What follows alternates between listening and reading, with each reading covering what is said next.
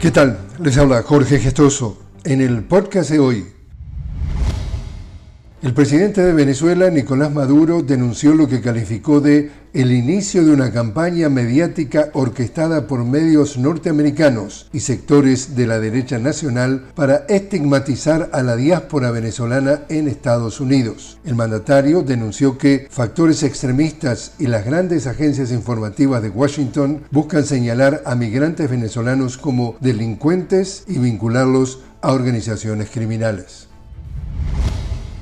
El presidente de Argentina, el ultraderechista Javier Milei, reglamentó el decreto de necesidad y urgencia que desregula las obras sociales y deja a millones de trabajadores sin acceso a la atención médica y quirúrgica. En este contexto, este jueves se reunirá la comisión bicameral del Congreso que discutirá si procede el DNU impuesto por el presidente para definir a su junta directiva. En paralelo, organizaciones sociales anuncian un plan de lucha contra el ajuste en el contexto contexto de las movilizaciones de gremios bancarios y del transporte en oposición a los planes neoliberales del actual gobierno contra sectores estratégicos del país. Al respecto, movimientos sociales denunciaron a la administración de Milei por continuar arrebatando los derechos sociales y poder adquisitivo a las clases trabajadoras.